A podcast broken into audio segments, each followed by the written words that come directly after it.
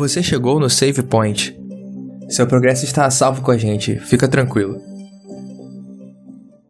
E aí, pessoal, sejam bem-vindos a mais um primeiro podcast Save Point.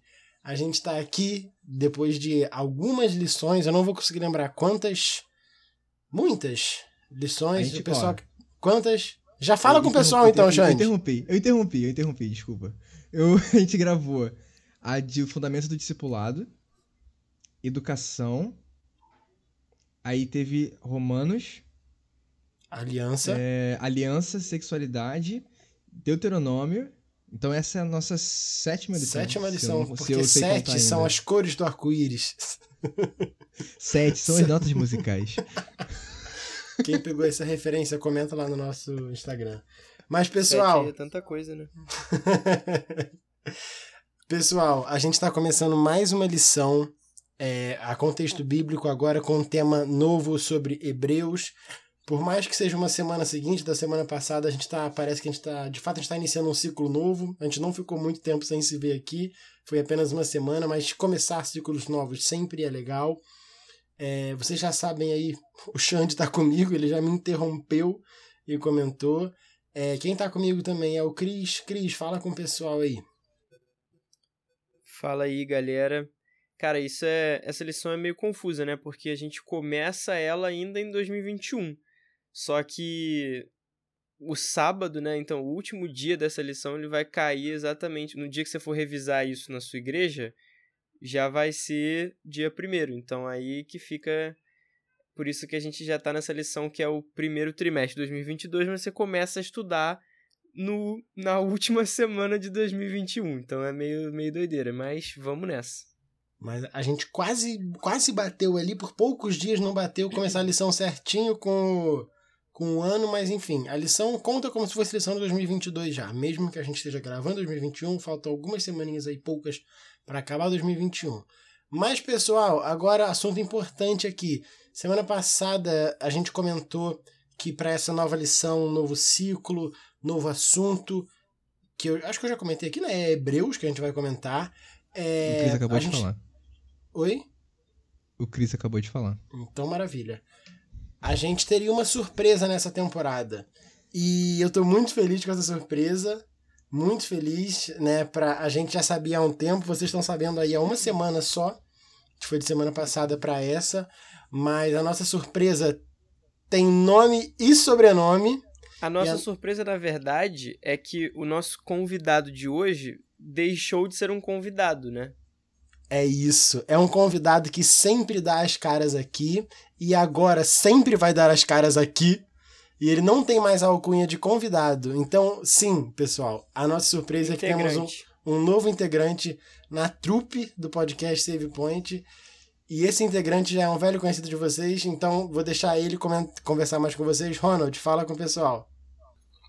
E aí, meus jovens, como é que vocês estão? Pois é, agora fui promovido, né?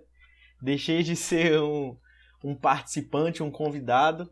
Faço parte desse grupo aí com o maior prazer do mundo. Quando eu recebi o convite, eu fiquei assim, sem, meio sem reação, meio sem acreditar. É, mas a galera, a gente conversa aí nos bastidores bastante, uma galera que a gente troca bastante ideia. E, e esse convite foi assim uma coisa muito legal é, vai trazer um pouco de sentimento de nostalgia, né? Porque 2020 aí eu estava à frente de um podcast também. E como a gente não tem mais, né, o podcast da, da Hope, aí eu ficava aquela coisinha assim, poxa, né, falta alguma coisa. E aí esses meninos maravilhosos e meninas também me chamaram para participar desse grupo é, que estuda a palavra de Deus, uma galera animada, uma galera que muito inteligente e para mim é uma honra estar aqui ocupando mais uma cadeira desse maravilhoso podcast que eu tanto admiro, né, que eu consumo, sou um consumidor ativo. É, então para mim é um enorme prazer estar aqui com vocês agora. Sou da, da família, pertenço ao Save Point. É isso. Da família já era no coração há muito tempo, mas agora você vai estar ativo. É, eu queria falar aqui, com certeza em nome do podcast inteiro. Você era um desejo antigo nosso é aquele jogador caro que todo time quer ter e a gente sempre tentava contratar e abriu a janela de transferência, a gente conseguiu. Então Deus é muito bom porque colocou, cruzou os nossos caminhos lá na época de Hope com Save Point e aí agora você está aqui com a gente. Muito feliz, Deus é muito bom porque ele a gente sabe que a base do reino é o relacionamento e tudo isso surgiu de relacionamento e a gente tem um relacionamento cada vez mais próximo. Então, queria deixar um agradecimento aqui também para você em nome do podcast Point. Cara, eu tava pensando aqui agora, a gente. A pandemia trouxe um monte de desgraça, mas se a gente for fazer um balanço, o podcast ele só saiu do papel por causa da pandemia e a gente só conheceu o Ronald também lá por causa da pandemia. Então, assim, se a gente tá falando para vocês hoje, com certeza é porque Deus tirou algo bom dessa, dessa pandemia e foi tudo isso que, a gente, que eu comentei agora. Não, o Ronald estava falando da cadeira. A primeira imagem que veio na minha cabeça foi aquele sal, sala da justiça, da Liga da Justiça, que tem aquelas pra cada herói, assim. E eu pensei justamente tipo, save point numa cadeira, assim, com a logozinha, né, do save point em cada cadeira, assim. Um dia, um dia sabe a gente faz um, uma imagem, assim, um ensaiozinho com essas fotos, mas isso é coisa para depois. Eu era o Batman, né? Eu era um membro esporádico aí, agora fui oficializado. a Liga da Justiça do Save Point. Eu queria comentar aí que o Ronald é outro nerd que tá com a gente, então a gente tem um, um processo seletivo rígido que só pode entrar nerd. O Ronald é mais um. Mas, pessoal, já passamos aí, estamos já um tempinho conversando. Agora vamos conversar um pouquinho o assunto já direcionando ao nosso tema. É, antes de começar, eu queria convidar também a presença do Espírito Santo, que ele esteja aqui com a gente, guiando nossa conversa, abrindo nossa mente para a gente falar tudo que a gente precisa ouvir e que quem está ouvindo a gente também precisa ouvir. Mas vamos lá. Começando a primeira lição do tema de Hebreus. Pessoal, o título da lição é Carta aos Hebreus e a Nós. E aí já é um título legal que a gente vai começar um pouquinho mais para frente, mas o texto da semana também não é necessariamente do início de Hebreus, por mais que Hebreus, se não me engano, tenha exatamente 13 capítulos, eu achei que seria um capítulo por, por semana, acabou não sendo, mas vai dar tudo certo. É, e aí, uma coisa que eu gostei muito nessa lição foi a tirinha. A tirinha são três quadrinhos. No primeiro tem um moço com um tablet com, conversando assim aparentemente com uma turma. Ele parece ser um professor e ele comenta assim: Após ler a carta aos Hebreus, quem é Jesus para você? No segundo quadrinho tem um, um, grupo de pessoas, um grupo grande, e diversas pessoas estão falando o que é Jesus, né? E aí eles falam: Jesus é o autor e consumador da fé. Jesus é um grande mestre, nosso líder. Jesus é aquele que sofreu assim como nós sofremos. Jesus é o novo Adão. E aí, no último quadrinho, a gente tem ali um, um oficial romano com a mão levantada, falando assim, um pouco mais. E assim, eu não é sei. o Leônidas, pô. É, o- é o É o Leônidas. Leônidas. É, ah, é verdade, é o. Leônidas. Oficial. É, tá certo, tá certo. E aí, eu não sei se alguém não pegou a referência, mas esse, esse um pouco mais ficou muito famoso com uma releitura que o Thiago Ventura fez desse vídeo, da cena do, do filme. Me fugiu 300, né? Isso. Isso. Da cena do filme 300 e o Thiago Ventura faz um diálogo diferente, ele dubla a cena ali. E aí, é basicamente, eles estão contando é, na, na- no vídeo do Thiago Ventura. Eles estão conversando sobre contra quantos eles vão lutar, e aí ele fala isso um pouco mais e tal, e são muitas pessoas. E eu achei genial ele, a, a Agatha e a pessoa que fez a lição, eu sei, a Agatha tem certeza, a outra pessoa não lembro, ter usado esse meme aí. É, então eu achei assim, genial a ideia. Queria mandar um beijo aí pro Thiago Ventura, vai que um dia ele ouve a gente. e eu vou deixar eles falarem primeiro, então, Ronald, qual foi a sua percepção da tirinha? O que, que você achou de legal ou de não legal? Cara, eu achei sensacional. Eu, demorei, confesso que eu demorei um pouquinho em pegar a referência, mas logo depois eu consegui lembrar aí. É, e aí eu achei interessante porque o ambiente dos dois primeiros quadrinhos ele é bem parecido com a minha igreja jovem aqui na Central de Vitória. Tem ali a galerinha ali sentada nos banquinhos acolchoados, né? E aí me remeteu a, a uma galera que estava estudando ali o, o, o livro de Hebreus, que é exatamente o que a gente vai fazer esse trimestre. Né? Então, a- o que eu achei interessante, além da, da própria sacada ali, né, da, da piada, é que o, a tirinha ela já traz pra gente né, que a gente vai estudar juntos esse livro de Hebreu e que a gente pode entender que o centro desse livro não é ninguém menor, né, não é Paulo, não são os hebreus, né, o centro desse livro aí não é ninguém menor do que o próprio Jesus. E aí, todas as falas aí, todos o que eu percebi, além do, tirando o balão do Leônidas aí, todos os outros balões têm a palavra de Jesus. Então a gente não tem como fugir, esse tema aí é o tema central do nosso estudo nesse trimestre. Show de bola. E, Xande, o que, que, que, você pensou aí? Cara, isso me, me, remeteu muito ao que a gente conversou no último episódio, no, no 13 terceiro episódio da temporada passada, quando a gente falou um pouquinho sobre o quanto Deus é diverso e o quanto a gente, ao conhecer novas pessoas, descobre mais sobre quem Deus é. E aí aqui, quando a gente lê aqui, pelo menos na, nessa diversidade de respostas sobre quem é Jesus para você, isso me remeteu muito ao que a gente conversou sobre as mesmas pessoas, as pessoas diferentes leram o mesmo texto e tiveram impressões é, diferentes, focos diferentes naquilo que Jesus representava para elas no texto. E quando você troca ideia, né, pessoas diversas trocam ideia sobre um assunto, a tendência é que a gente consiga entender mais sobre aquele assunto no geral, porque eu tenho a visão do outro sobre aquele tema. E aí, quando eu ouço o outro sobre aquilo, eu também entendo um pouco mais sobre quem é Jesus para mim, quando eu entendo sobre como é Jesus para o outro.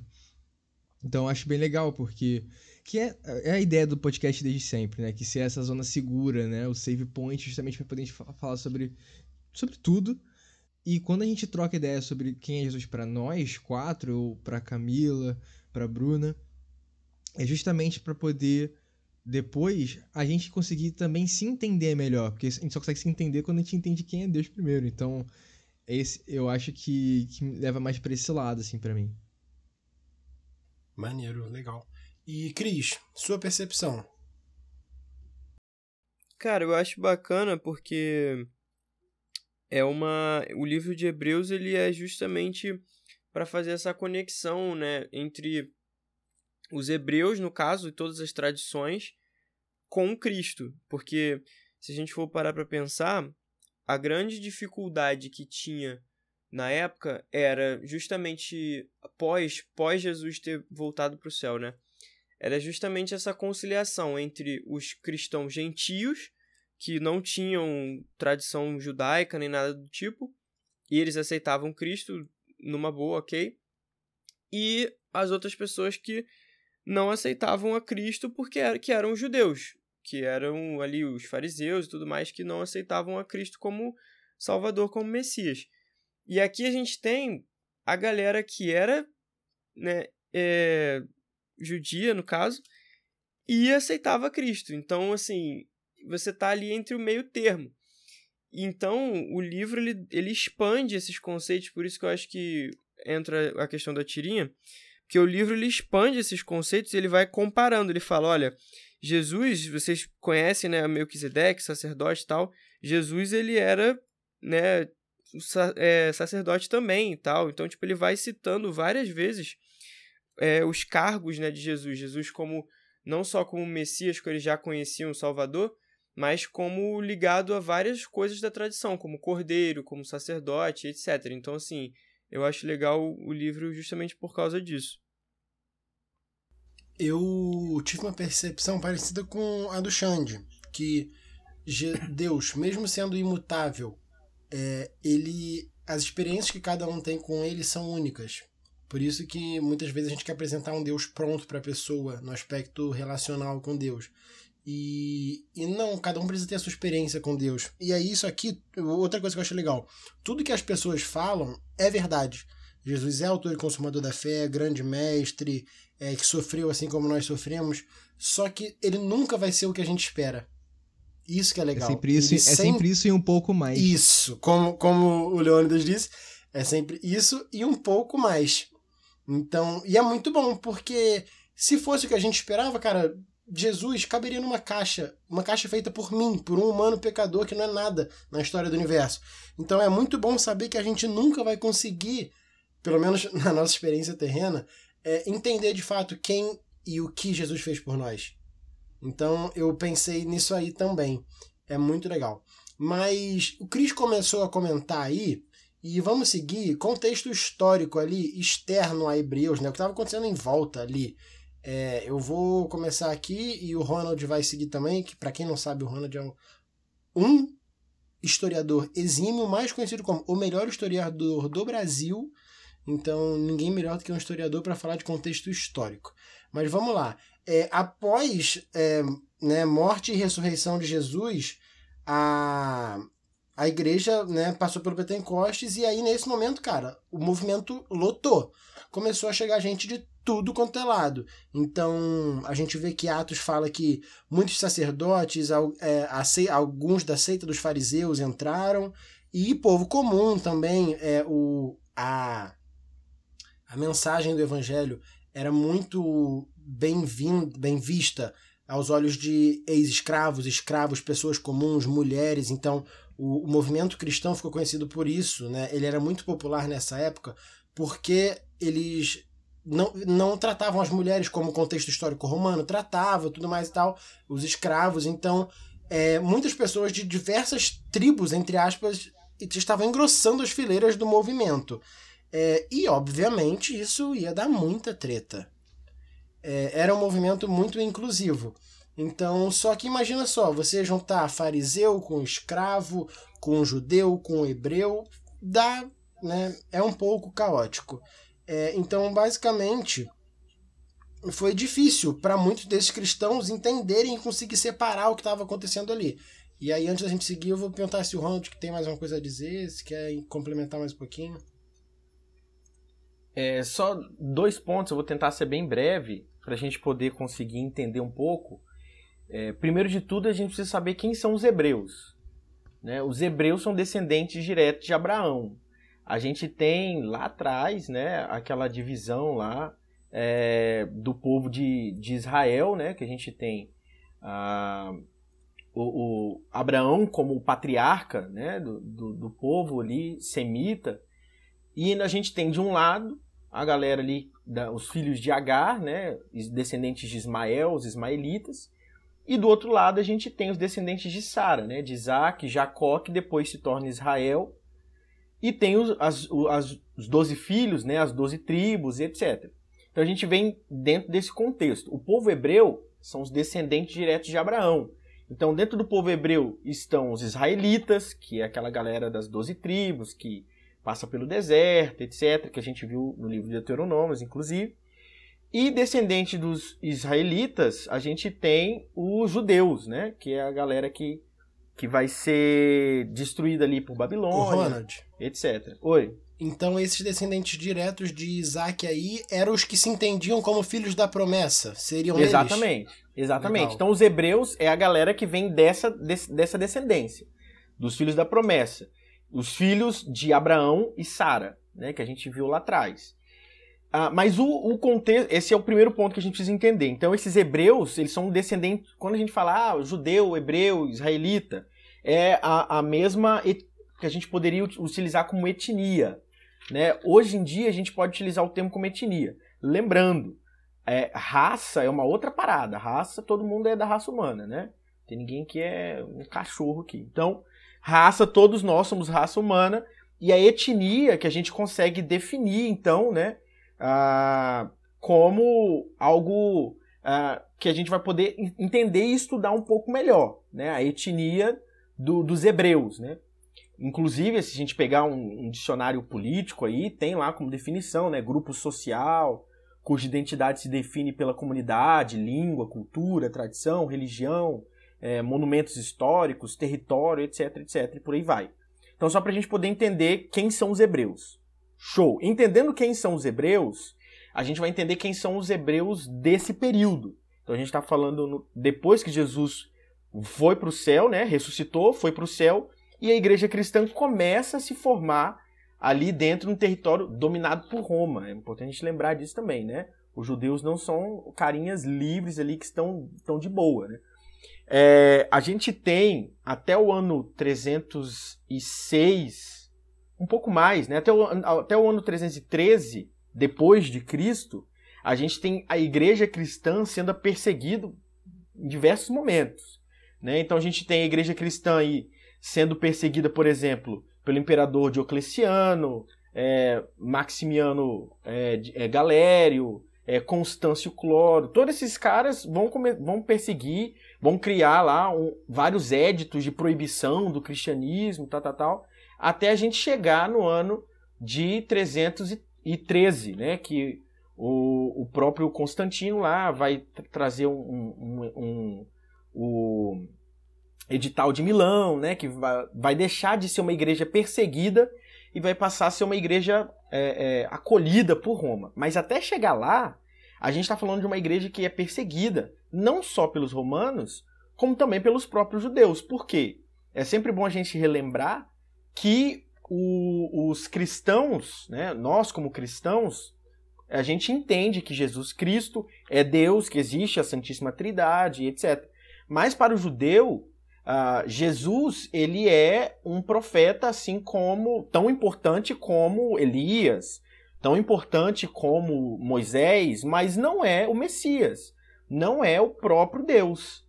Então, para os judeus entenderem isso, era importante que eles entendessem o papel de Jesus Cristo, né, para os cristãos e para a religião cristã que estava começando a se formar a partir daquele momento. É sempre bom lembrar que Jesus não era cristão, ele era judeu, né? Então é, é importante a gente saber exatamente como, como aconteceu esse processo de transformação. E a carta de Hebreus vai ser muito importante dentro desse processo. Uma pergunta para o Ronald. É, quando você falou 313, deu um clique na minha cabeça, e aí a minha pergunta é se, se isso que você falou desse contexto histórico em relação aos judeus tem a ver com os períodos proféticos que a gente tem em Apocalipse, por exemplo, das igrejas se eu não me engano, é Esmirna, talvez? Que eu acho que é esse período justamente onde a igreja é perseguida. Isso, é exatamente isso. Né? A igreja de Esmirna, ela, ela finaliza no ano 313. Ela começa no ano 100, com a morte do próprio João. Então, tipo assim, do, do ano 1 até o ano 100. Na verdade, do ano 33 até o ano 100 é o, o período da igreja, período profético da igreja de Efésio, né? De Éfeso. E do ano uh, 100 até o ano 313 é o segundo período profético, que é a igreja de Esmirna. É isso mesmo. Porque quando, quando você começou a falar, e aí eu lembrei disso, porque lá em Apocalipse 2, do 8 até o 11, eu acho que talvez. Eu vou ler aqui rapidinho, porque acho que talvez ajude a gente a entender um pouco mais sobre o contexto. Porque aí diz que ao anjo da igreja de Esmirna escreve: Isto diz o primeiro e o último, o que foi morto e reviveu. Conheço a tua tribulação e a tua pobreza, mas tu és rico. E a blasfêmia dos que se dizem judeus e não são, mas são sinagoga de Satanás. Não temas as coisas que estás para sofrer. Escutai, o diabo lançará alguns de vós na prisão, para que sejais provados e tereis uma tribulação de dez dias. Sê fiel até a morte e te darei a coroa da vida. Quem tem ouvidos, ouça o que o Espírito diz às igrejas. O que vencer, de modo algum, sofrerá o dano da segunda morte. Então, é o foco que João dá para esse período histórico que a igreja estava vivendo casa muito com o que você falou, que é uma igreja que é perseguida, e aí tanto que o foco que Jesus dá através da, da profecia de João é justamente de que ele é aquele que é o primeiro e o último, e é aquele que foi morto e reviveu. Que é justamente o foco que a gente vê muito em Hebreus. Justamente porque Jesus ele, ele viveu, e ele foi ele é o primeiro e o último, ele foi, ele foi o primeiro sacerdote que a gente vai falar daqui a pouquinho e tal, e ele também é o último, é o cara que vai encerrar tudo.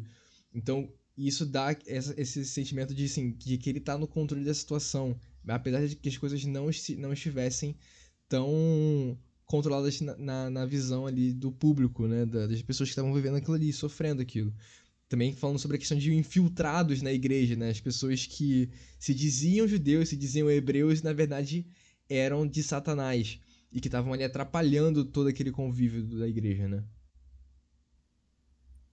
Tem um, o Ronald estava comentando, né, que essa galera era perseguida por dois lados, né, tipo, pelos dois grupos.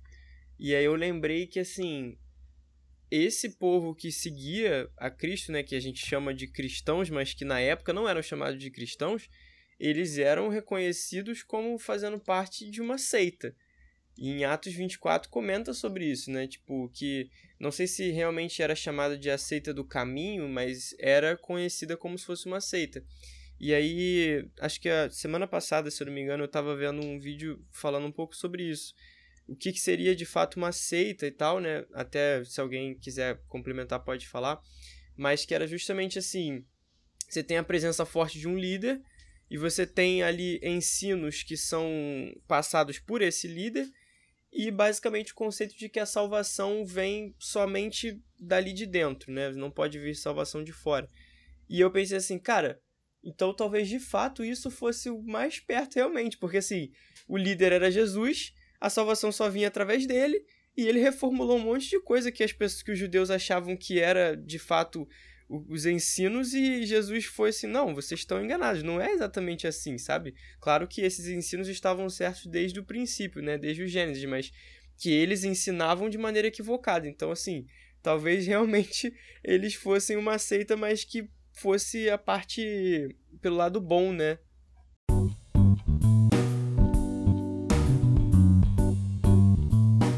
Chegamos então ao nosso momento hipertexto. Como a gente está começando mais uma lição, eu vou explicar para quem é novo aqui. Se você é novo, seja bem-vindo. É... O momento hipertexto é ali numa, na lição de quarta-feira, onde a, a, lição dá uma, uma palavra para a gente fazer uma rede semântica. E a gente faz a nossa aqui na, na no episódio e também a gente posta no nosso, no nosso Instagram na quarta-feira com uma caixinha lá de para você responder. Então na quarta-feira vai lá e responda a palavra que veio à sua cabeça também. E a palavra Qual dessa semana. arroba? Qual nosso ah, o nosso arroba é arroba podcast save point. Então corre lá, segue a gente e comenta lá na quarta-feira. E a palavra dessa semana eu não esperava é sofrimento. E veio dor na minha cabeça porque para mim a dor gera sofrimento nada demais. Cris. Achei que você ia falar um Vasco, cara. Pô, não, Vasco só me dá alegria. Olha lá, hein? Cada, ca, cada K é uma lágrima. Verdade. Cara, Cris. realmente. Pra mim, pra mim é de alegria. Fala. Realmente, pra mim, quando eu vi sofrimento, eu pensei em dor também. Porque acho que é bem. São sinônimos ali que estão muito, muito próximos, né? Então. Mas acho que eu pensei realmente numa dor. Talvez uma dor emocional, psicológica tão forte que chega a ser algo físico, sabe? O seu corpo passa a sentir aquilo ali também. Cara, eu pensei em limite, tipo. Eu acho que o sofrimento é justamente quando você ultra... quando um limite é ultrapassado. Então, tipo, você tem os seus limites ali de convivência e tal, e tipo, quando esses limites são quebrados, você começa a sofrer por isso. Então, sei lá, foi o que veio na minha cabeça. Achei profundo. Ronald, e você? pois é, não, não fui tão, tão profundo assim não. Na verdade, a, a lição dessa semana ela traz algumas, algumas opções ali, né? É, para mim explicando como é que funciona a semântica. E aí eu tentei achar uma palavra que não tivesse ali.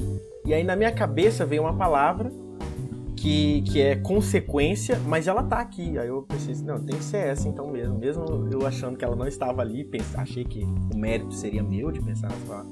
Mas não, consequência. Eu acho que uh, o sofrimento ele é sempre uma consequência de alguma coisa. De uma escolha, principalmente uma escolha ruim, né? Porque é muito, ou de uma tentativa de uma boa escolha. Porque geralmente o sofrimento ele é algo que a gente tenta evitar, na maioria das vezes. Mas ele acaba sendo consequência de alguma escolha ruim ou de alguma coisa que ficou além do que a gente pode né, é, tocar, do que a gente pode evitar. Então acho que consequência é, é uma palavra que, na minha cabeça veio assim imediatamente. E Ronald, já dando seguimento à conversa, mas lembrando do que você falou aí também, esse sofrimento, essa como consequência, nem sempre é das nossas escolhas, né? A gente vê o caso que a gente está falando aqui do nosso antítipo Jesus. É, ele, o sofrimento dele não foi por culpa nenhuma das escolhas dele, sabe? Foi ele, ele, a escolha dele foi sofrer a consequência da nossa escolha. Então, esse, essa consequência muitas vezes não vem de escolhas só nossas. Então, a partir de agora, a gente já começou a entender. O Ronald ali botou, deixou o contexto claro. A igreja cristã estava recebendo membros de todos os lugares e recebendo pressão de lugares muito fortes também. E é, os judeus que faziam pressão, muitos desses judeus se converteram ao cristianismo. Só que eles se converteram e trouxeram toda a bagagem de judaísmo também. E aí essa bagagem eles eles trouxeram e, a, e aconteceu que, como a gente viu aqui, esse, esse crescimento foi pós-morte e ascensão de Jesus, que significava o fim de todos os sacrifícios, porque o sacrifício maior foi feito. E aí a gente percebe então que, né, aparentemente esses esses cristãos judeus, eles não perceberam que o tipo havia encontrado o antítipo na, no sacrifício de Cristo. Então, chegou um momento que a igreja cristã, que era muito nova, estava sofrendo uma um cansaço, poderia dizer assim. Tava sendo ali as estruturas estavam sendo abaladas. É, e aí, aí entra a epístola de Hebreus, que a gente não sabe quem escreveu, não existe nenhuma evidência de que foi Paulo, também de que não foi. É, existem evidências que apontam para os dois, então a gente não sabe quem foi. Mas o que a gente vê na Epístola de Hebreus? Uma, algumas coisas muito, muito interessantes. A importância do início da igreja. A carta de Hebreus é o único sermão que a gente tem completo na Bíblia. Então, quando houve um desentendimento sobre de quem Cristo era, a Bíblia, né, a gente tem um sermão inteiro disso. No início da igreja, houve um abalo das estruturas do entendimento de quem Cristo é, e é por isso a gente tem um sermão inteiro. Então a gente vê aqui que Hebreus é uma preocupação com a igreja que está se iniciando. E aí, basicamente, a tentativa de Hebreus aqui era, né, do autor, é redirecionar a atenção desses crentes novos dos rituais inadequados envolvendo né, tudo que a gente conhecia da lei mosaica, para o verdadeiro sacrifício de Cristo e pelo ministério dele no santuário celestial, que provavelmente vai ser um assunto que a gente vai comentar nas outras lições. Você falou agora, eu não sei se se, se, encaixaria, mas Deuteronômio também não seria um grande sermão que foi feito ali nas margens do Jordão, porque né, Moisés senta ali no Jordão e começa a, repassar tudo que eles passaram, que a gente já viu durante três episódios. Então volta lá no nosso, no nosso Spotify, nas plataformas, para poder ouvir. Tá muito bom. E quando ele, e ele faz esse sermão justamente com essa mesma ideia que você falou, das preocupações em relação ao a, se o, o povo ia estar tá com a perspectiva correta, com o norte certo. E é, e é, é interessante como Moisés fa, faz isso em Deuteronômio no Antigo Testamento. E isso acontece de novo em Hebreus, só que agora com um outro contexto e tal, mas que meio que os focos, né, os nortes são os mesmos. Muda um pouco a linguagem, mas a, a ideia continua sendo a mesma, né, que é a preocupação com o povo manter a, a perspectiva correta, né, inclusive talvez ainda com um, uma visão um pouco mais distante do que do, em relação ao Messias, que ainda não tinha acontecido, mas agora com, Messi, com outra contexto de Messias já veio. Então, como é que todas essas coisas se encaixam, né? É muito legal você comentar sobre Deuteronômio, porque é, e foi muito legal também a, a lição de Hebreus ter sido logo em seguida. A gente, por exemplo, Deuter, é, Hebreus é o livro que mais cita o Antigo Testamento no Novo Testamento. E aí a gente vê isso que Moisés fazia de lembrar, a gente vê que o autor de Hebreus faz em algum momento ali também.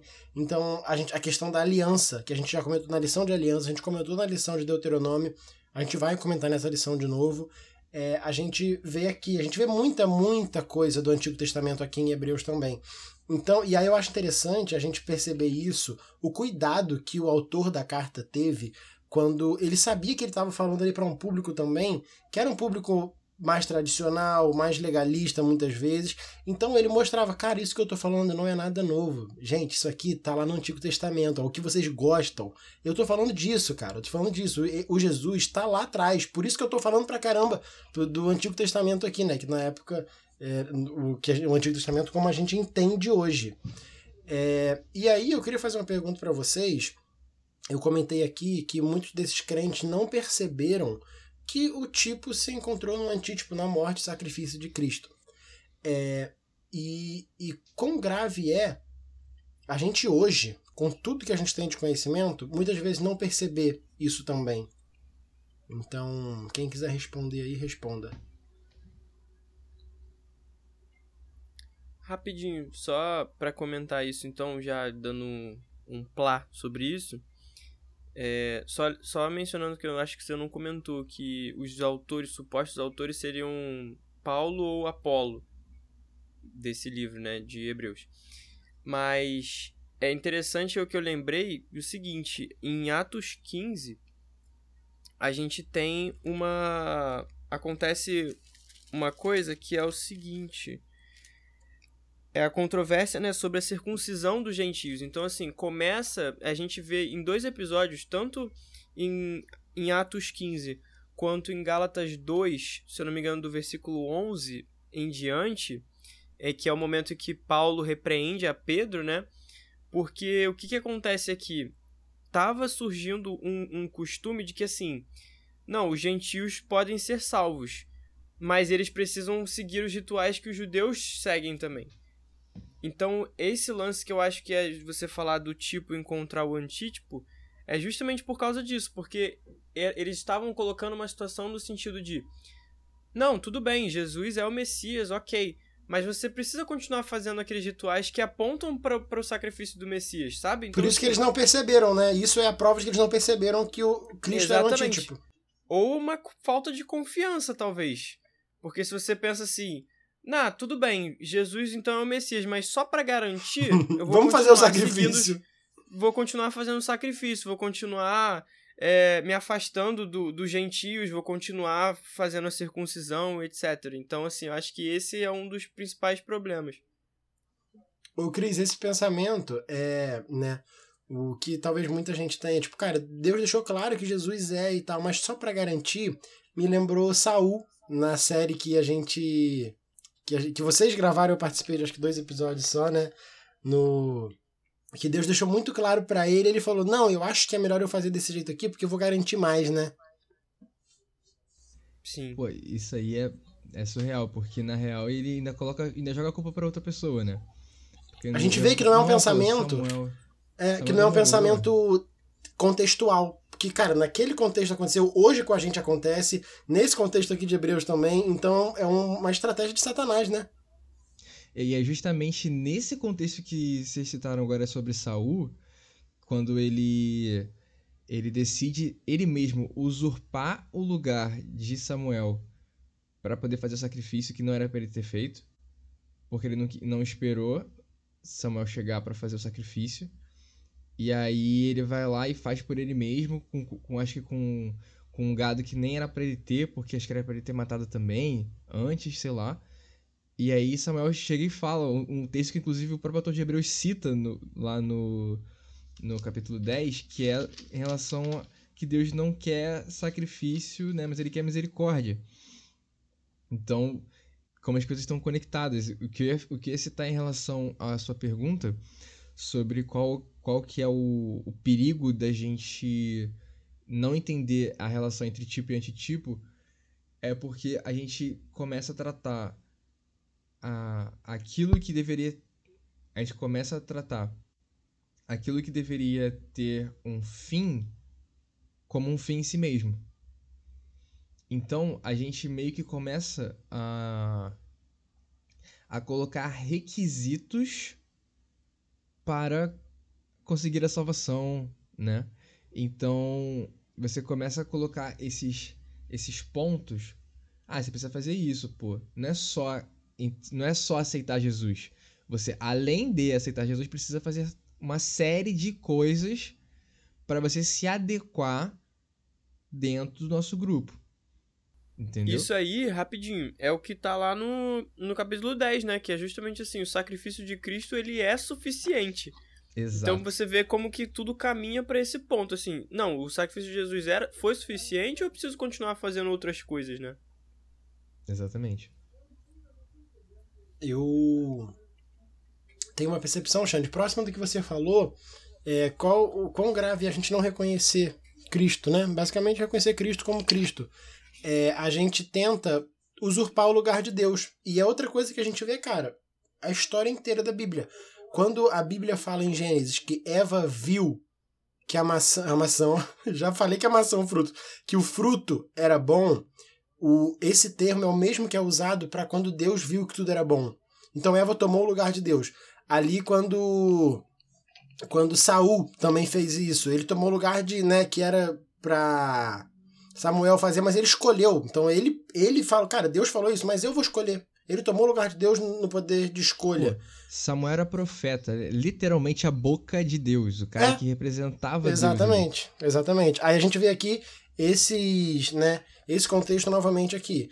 Ficou claro que Cristo, é, o sacrifício foi feito. E aí, novamente, eles escolheram pegar o lugar de Deus e fazer. Não, vou fazer aqui para garantir, eu vou fazer meu sacrifício para não ter problema, não sei o que e tal. Então, o que, que acontece? A gente usurpa o lugar de Deus. Só que o problema disso é que a gente não consegue se salvar. Ao fazer isso, a gente perde a nossa salvação. Ainda bem que a gente não faz isso hoje, né, cara? Não, isso aí já acabou. Isso aí nem acontece mais. Isso aí é fábula.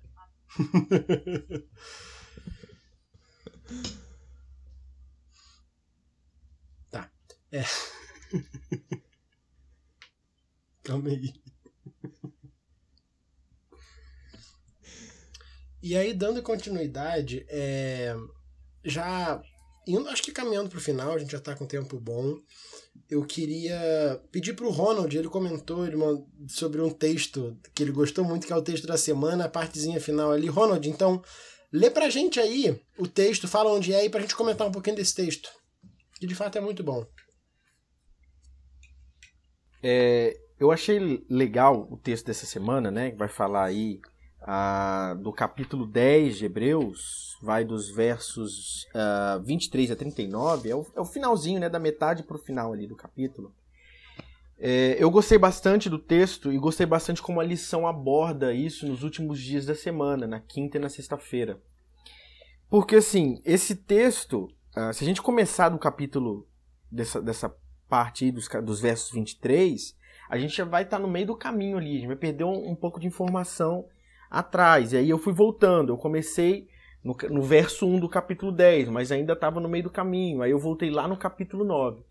Quando eu volto no capítulo 9, eu vejo uma sequência é, muito bem pensada na hora de abordar, de fazer uma abordagem com os hebreus. Porque, primeiro de tudo, a gente precisa entender o seguinte: para a gente que é cristão, aqui no século 21, a gente já conhece o, o começo, o meio e o final da história os hebreus eles estavam ali no meio da história. Né? A, a história cristã, a promessa estava acontecendo, tinha acabado de acontecer ali. Então, eles tinham, né, obviamente, a, que, a, a palavra de Jesus, que ele iria voltar. Inclusive, quando é, na carta é abordado sobre a volta, de, o retorno de Jesus, como se fosse assim, um negócio que ia acontecer no próximo final de semana. Né? Mas a gente sabe bem que isso não aconteceu. Mas eu, por que, que eu acho interessante a abordagem dos hebreus? Porque lá no, no capítulo 9, né, voltando um capítulo atrás, ele começa falando sobre o novo santuário. É, o autor começa falando sobre o novo santuário. E ele traz ali um pouco sobre como que era o santuário. Ele faz um levantamento geral ali das peças, as divisões, os funcionários do santuário, né, quem era responsável por cada sacrifício, etc. É, depois ele vai falar um pouco sobre a morte de Cristo e a nova aliança, algo importante porque o sacrifício de Cristo e a nova aliança, a gente falou um pouco sobre Deuteronômio, falou um pouco. Toda vez que a gente vai falar sobre aliança, tivemos uma, uma, uma temporada só falando sobre aliança. Né? Então ele vai trazer essa ideia que a gente já estudou bastante por aqui.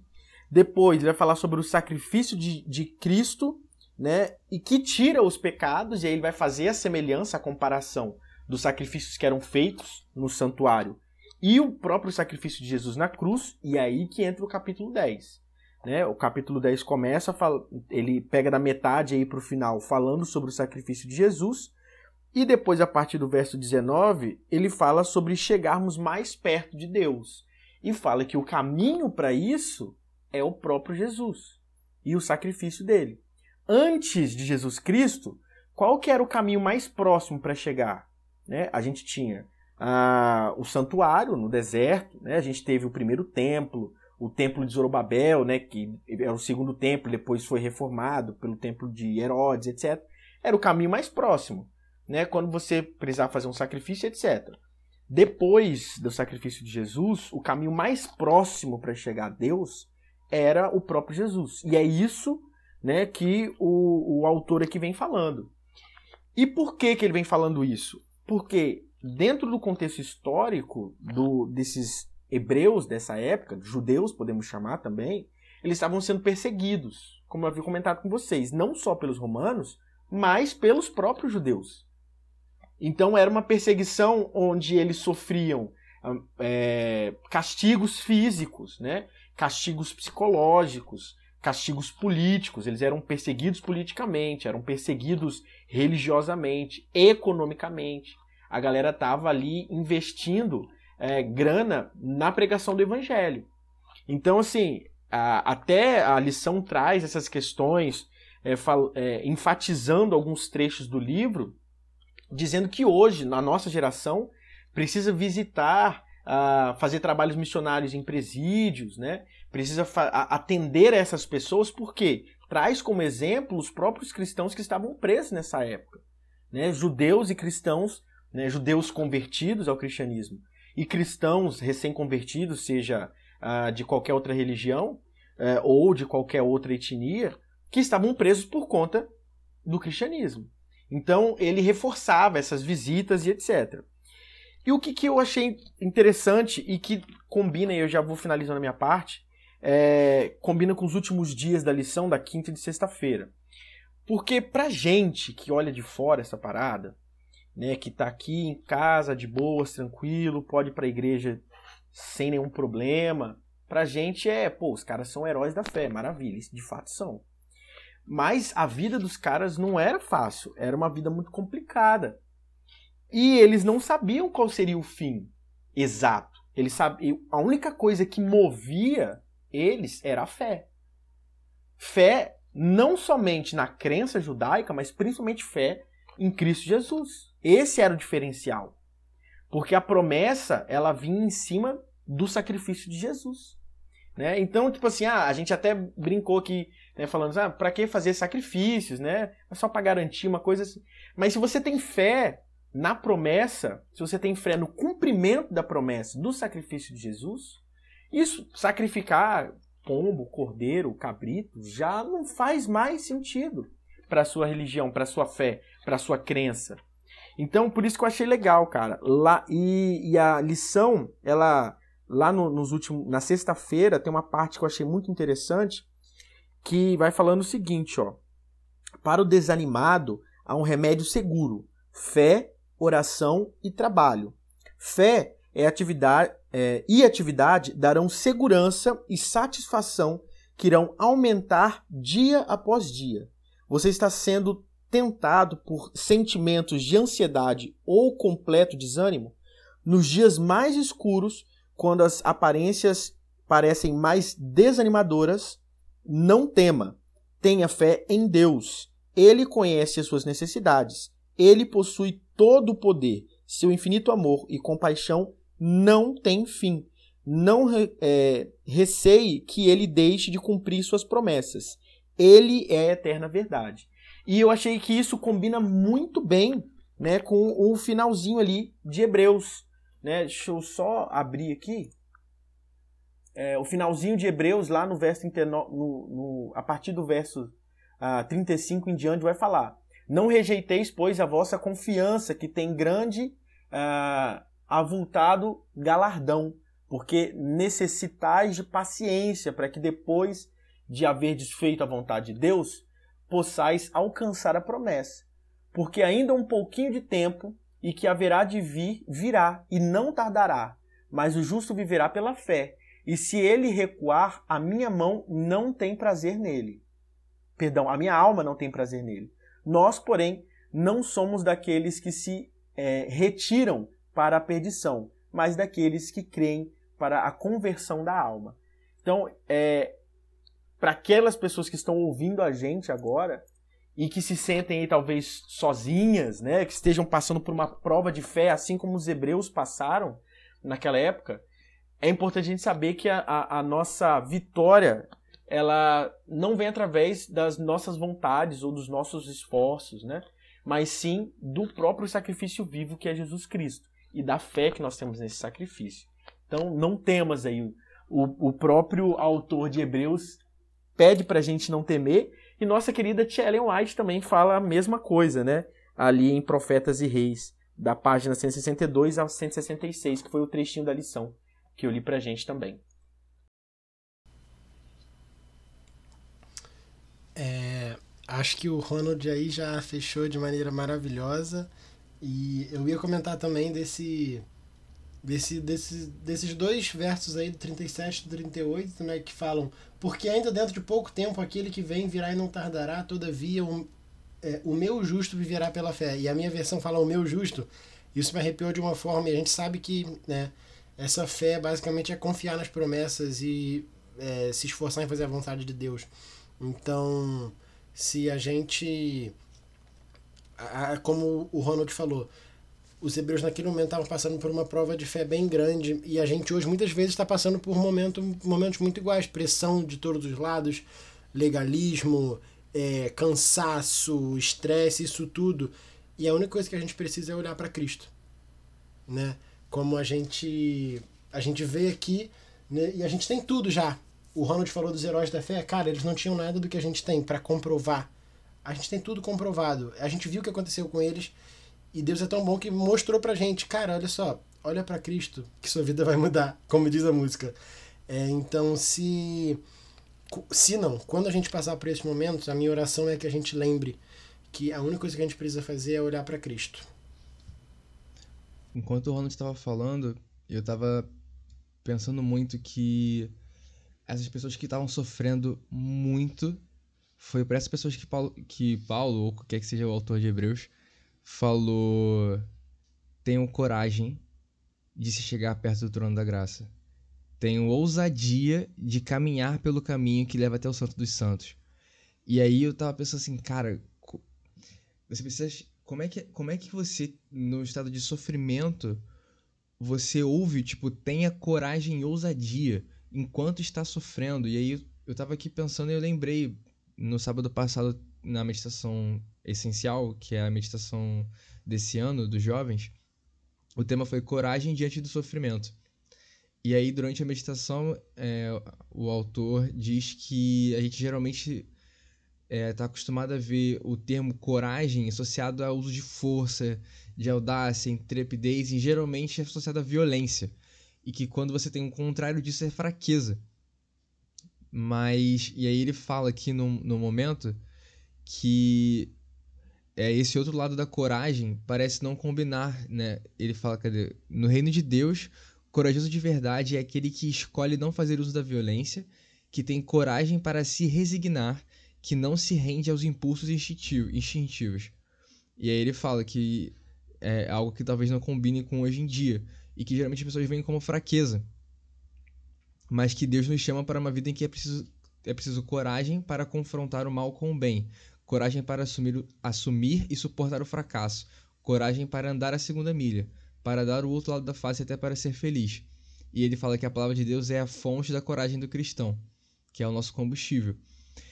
Então, assim, a coragem e a ousadia que a gente está vendo aqui não é simplesmente de, de se achar melhor do que os outros e de achar que você tem força para fazer aquilo.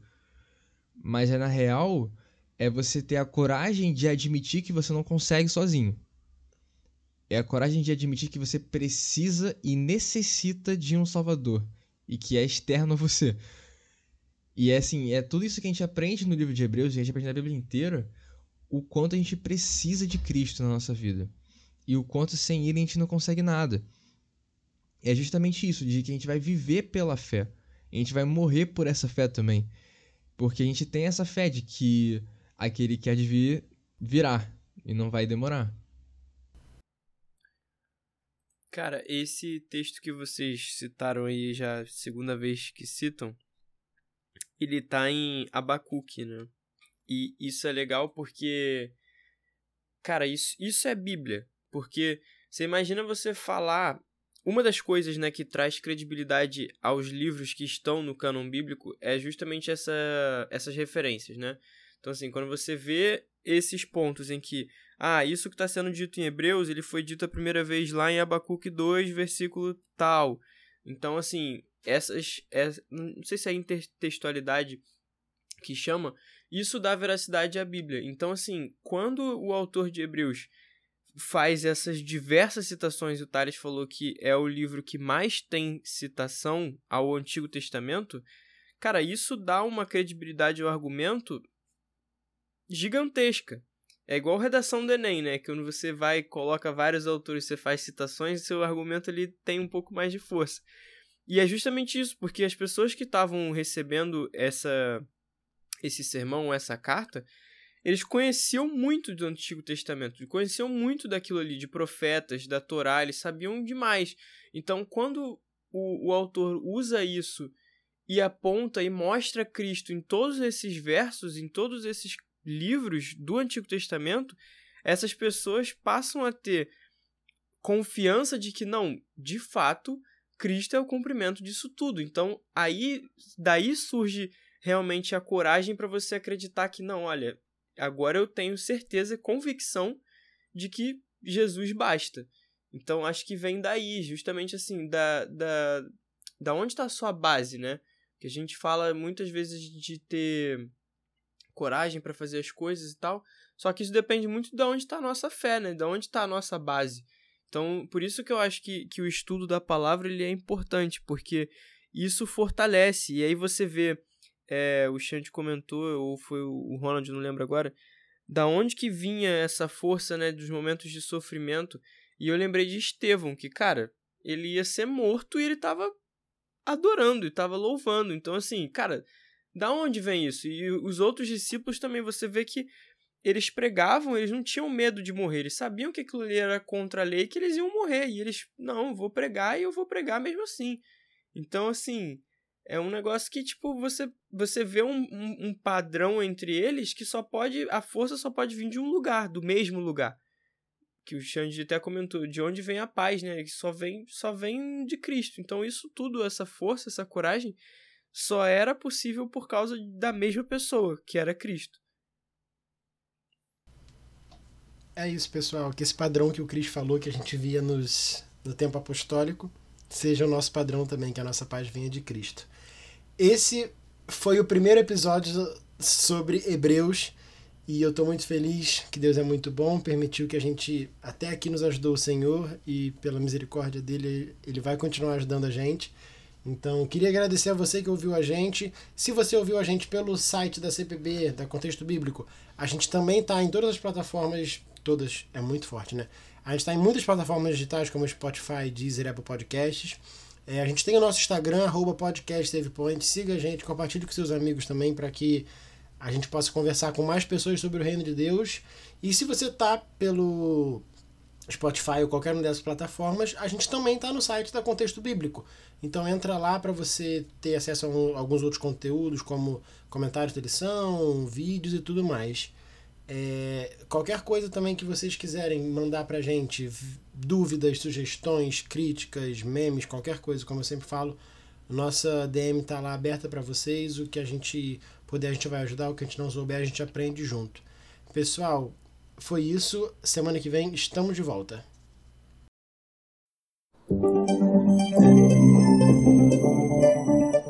Você ouviu o Save Point. Obrigado pela companhia e nos vemos na próxima fase. Até lá!